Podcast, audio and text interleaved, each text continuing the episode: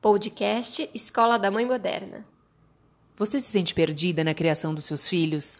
Cansada de tentar seguir as milhares de técnicas milagrosas que você vê na internet? Então esse podcast é para você.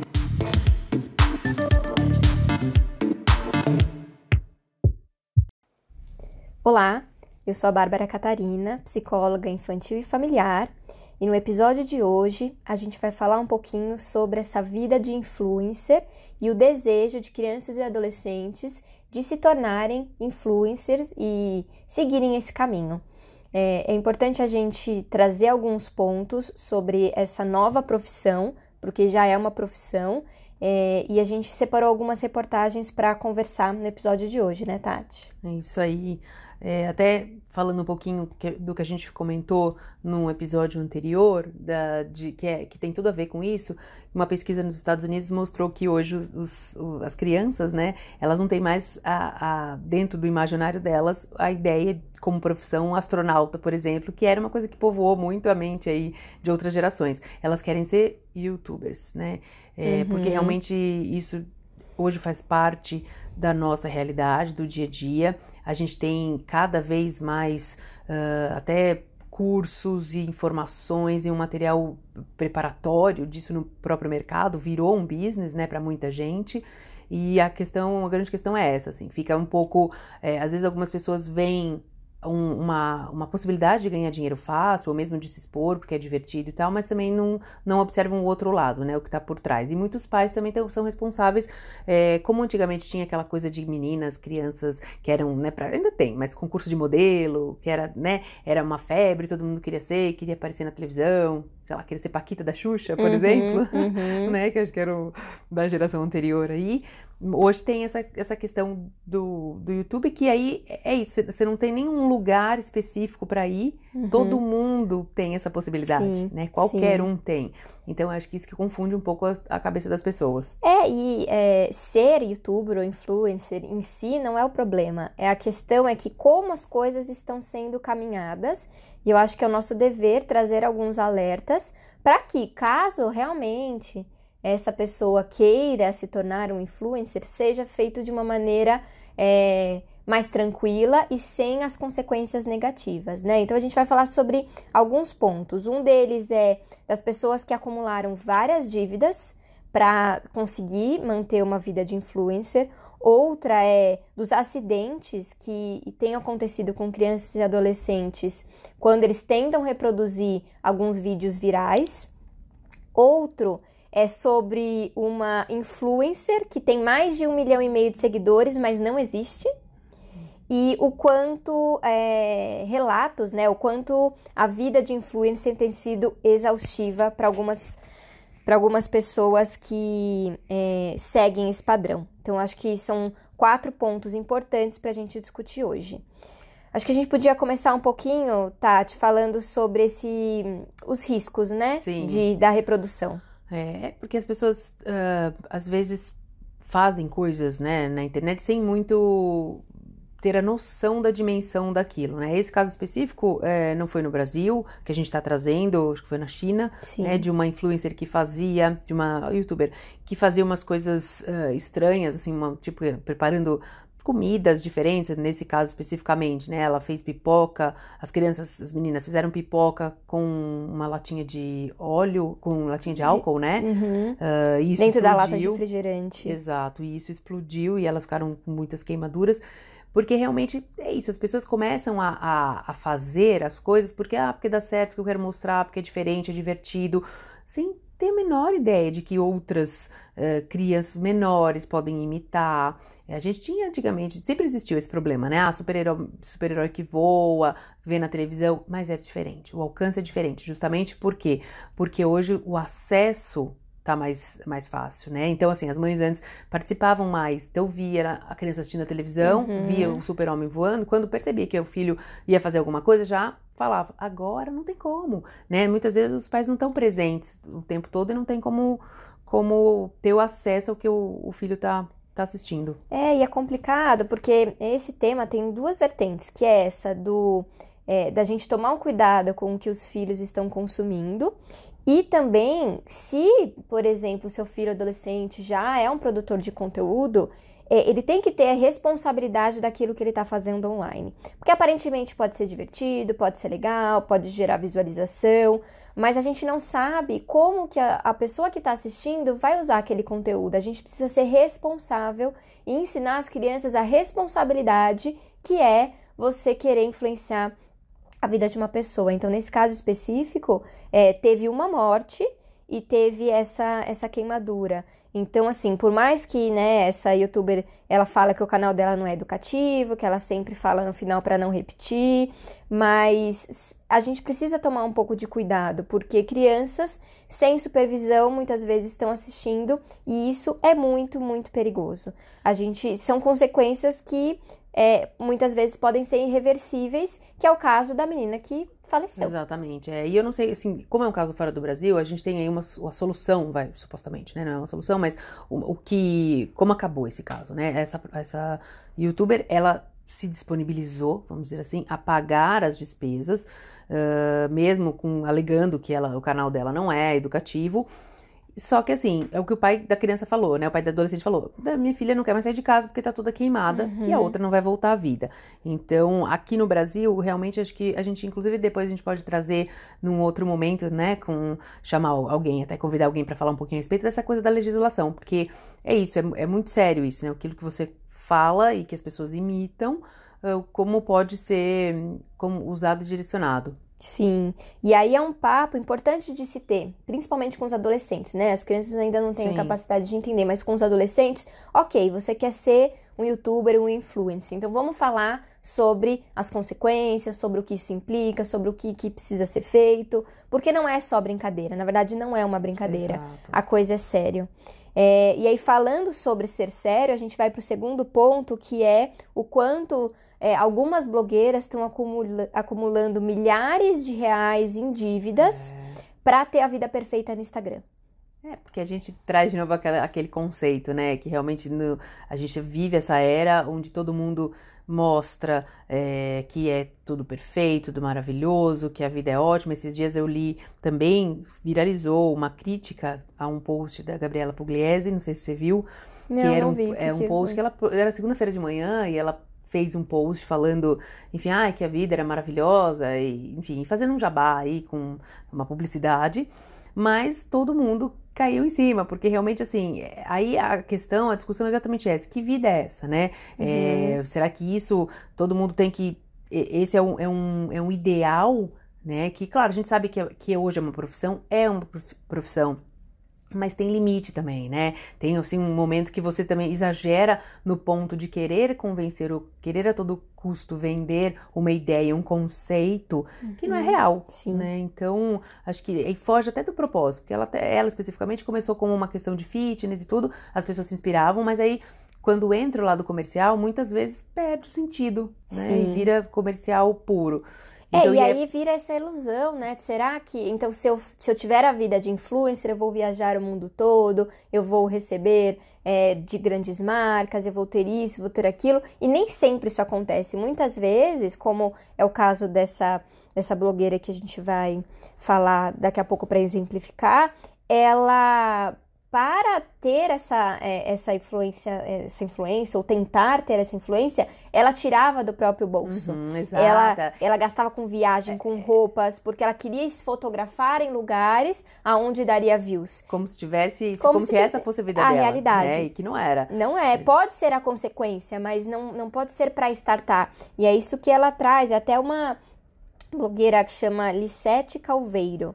É, ela falou que ela era é americana, né? E ela falou que ela vivia uma mentira porque ela fazia compras para tirar fotos perfeitas.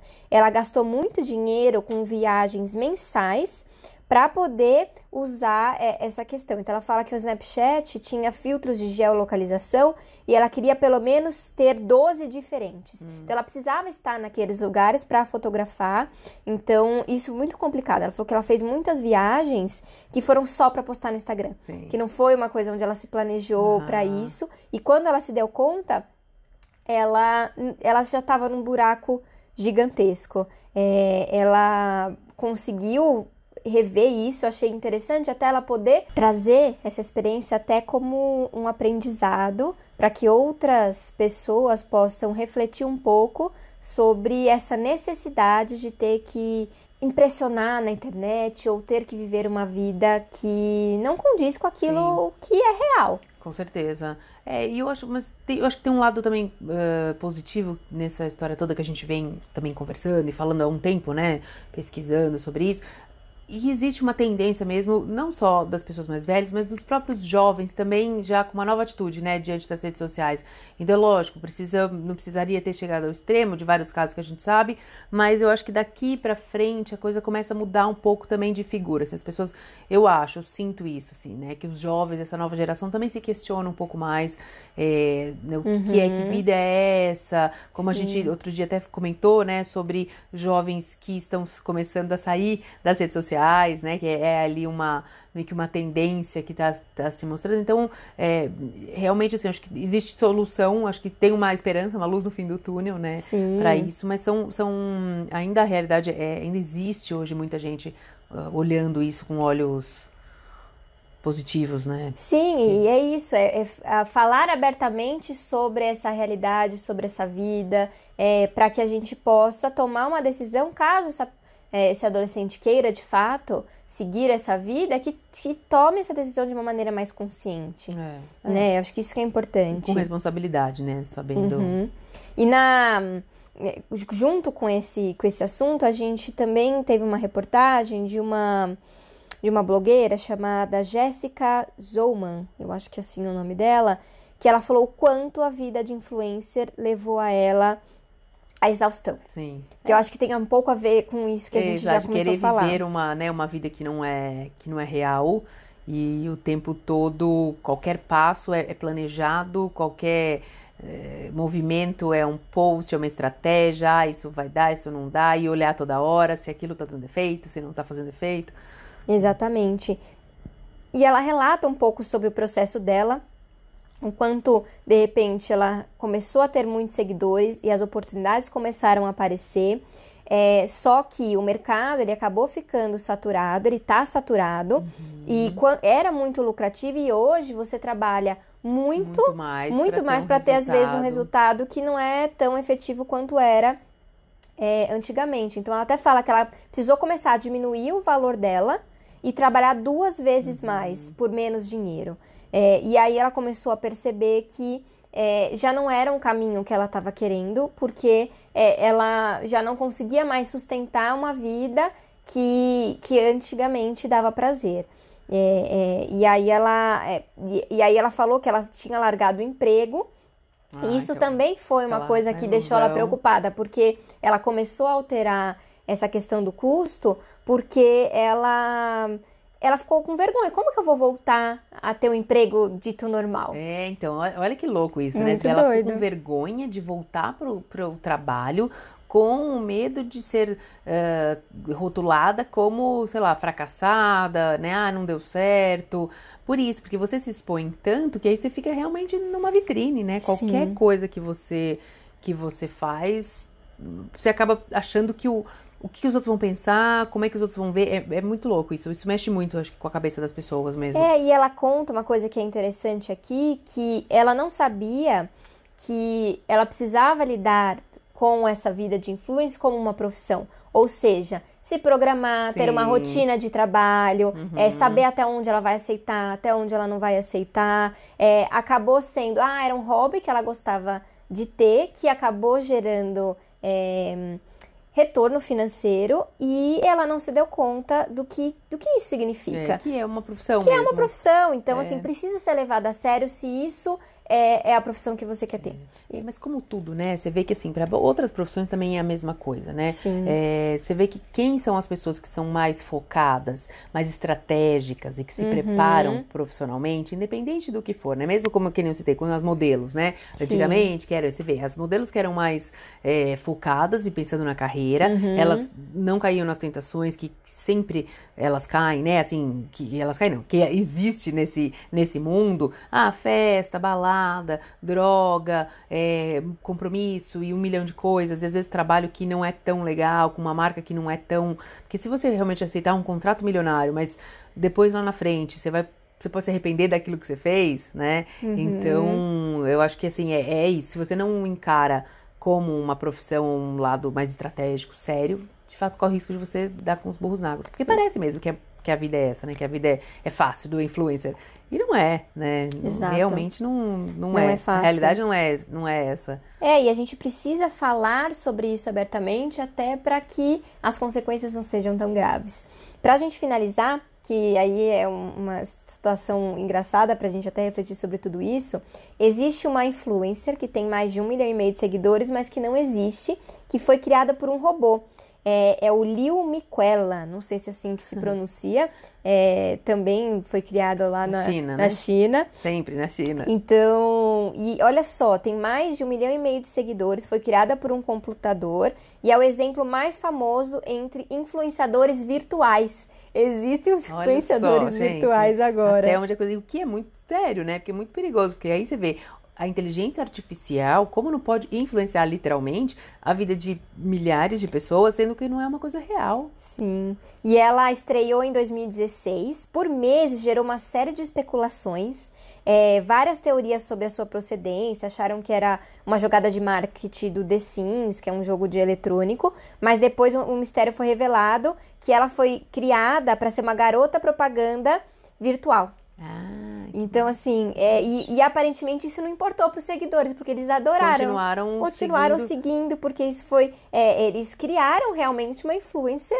que posta, que faz esses esses comentários, enfim. É, é, é para os seguidores, ela vai muito além do que um manequim virtual. É, e isso tem também a ver, que eu lembrei agora, uma outra história que é legal. Que, a, a, a recentemente, agora, a última novela um, da Globo, que tinha o, a personagem da Paula Oliveira, que ela era uma influencer na, na novela. Exatamente, ela tinha um perfil, uhum. né, que era, tinha, logo que, que começou, que lançaram, tinham 120 mil seguidores, e ela ia alimentando, né, a, a, equipe de marketing alimentando, e quando acabou a novela, agora, tiraram o perfil. Mas os seguidores ficaram possessos. eles realmente ficaram bravos, porque Sim. eles, acho que, né, curtiam seguir ali aquele, esse lifestyle da uhum. personagem, mas aí como as coisas se misturam, né, Sim, na cabeça das pessoas. É porque não é real, então é criado por um certo período e as pessoas criam essa dependência é, até, né, de, de seguir. continuar e sabendo o que, que ia acontecer, o que, que não ia... É, e passa um pouco, também tem esse tema do, ah, é, como por exemplo, ah, eu sou fã dessa, desse influencer, eu, eu, quero, essa pessoa não pode parar. É. Tem que ficar 24 horas, que é outra queixa que a gente volta na questão da exaustão e tudo. A pessoa tem que estar 24 horas online, disponível, disponível e... compartilhando tudo, não importa se ela tá bem, se ela tá mal, vira praticamente é. um robô. Então, até essa, essa questão de influencer virtual pode ter ser uma solução, porque ela não é real, né? Então não é, tem problema ela não, de ela não cansa real. muito, né? Mas, Mas daí isso quem está programando ela cansa, né? falar, quem cria tem que ter, tem que usar soluções criativas, né? Sim. É, para realmente conseguir aí manter esse é, atualizar essas redes com aquilo que as pessoas querem querem ver. Porque é diferente, você realmente, na vida real, o conceito original de mostrar onde você tá, o que você tá fazendo, Sim. tudo bem, né? É mais fácil nesse sentido. Sim. Sua vida virar pauta. Mas em compensação, isso é pro bom e pro ruim, né? Pro bom e pro Não, ruim, porque dias... tudo era polêmica, Ó, eu vou né? falar, aconteceu comigo, olha que engraçado. Lembrei agora uma história. Mas eu não... Mesma coisa de televisão. Isso foi bem uma questão de, de Instagram. Tem uma psicóloga que eu sigo, que é uma senhora, chama-se Beth Monteiro, que eu amo. Ela começou com a história de um programa no SBT, uhum. que foi um programa inovador, porque nunca teve essa linguagem de, de psicologia com as uhum. mães pra, na TV. E eu adoro, eu sempre curto. Aí outro dia encontrei com ela na rua. E a vontade que eu tinha de falar, oi, Beth, eu te Amiga. adoro. Imagina, claro que eu não faço, né?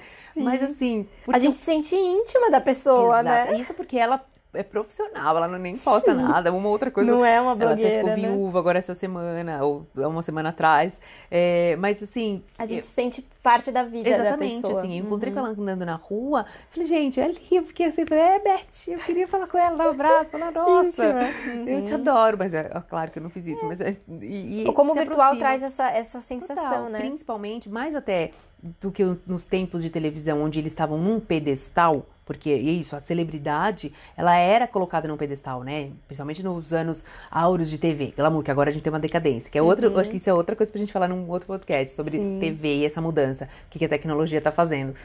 Mas é isso, antes era celebridade, era um pedestal, né? Ficava no pedestal, porque era a TV, era aquela glamour. Agora, ela continua tendo admiração e tal, mas tá, tá na mão de todo mundo, tá rodando em todo mundo. Então, assim, tá muito próximo mesmo, né? Você se sente muito no direito de.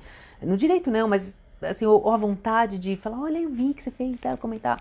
Porque é isso, tu comenta toda hora, tem acesso. Antes você não tinha nem como falar. Como é que você ia falar com a celebridade? Mandava Sim. carta pra Rede Globo ou pra SBT, Era, sei lá o quê? muito mais difícil, Não é? Né? Hoje não, você manda um... E isso também, se você fala uma coisa ruim, também o cara pode te responder Sim, atravessado, tudo, né? né? pra tudo. A crítica e o elogio. Com certeza.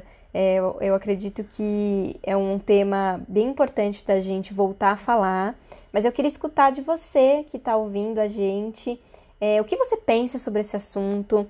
Quais são seus medos, as suas inseguranças? Ou você já tem alguma experiência nesse aspecto que gostaria de compartilhar? Eu acho que quanto mais a gente puder trocar histórias, é, puder falar sobre isso, menos a gente vai cair em, em, em situações como essas que a gente relatou hoje, né, na, nessas, nessas é, reportagens. Compartilhar histórias, né, saber o que está rolando, que é, é, essa troca acho que é muito rica pra hum, gente, né? Com certeza. Conecte-se com a gente através das redes sociais, arroba Escola da Mãe Moderna, e vamos continuar conversando sobre esses e outros assuntos. Até o próximo episódio.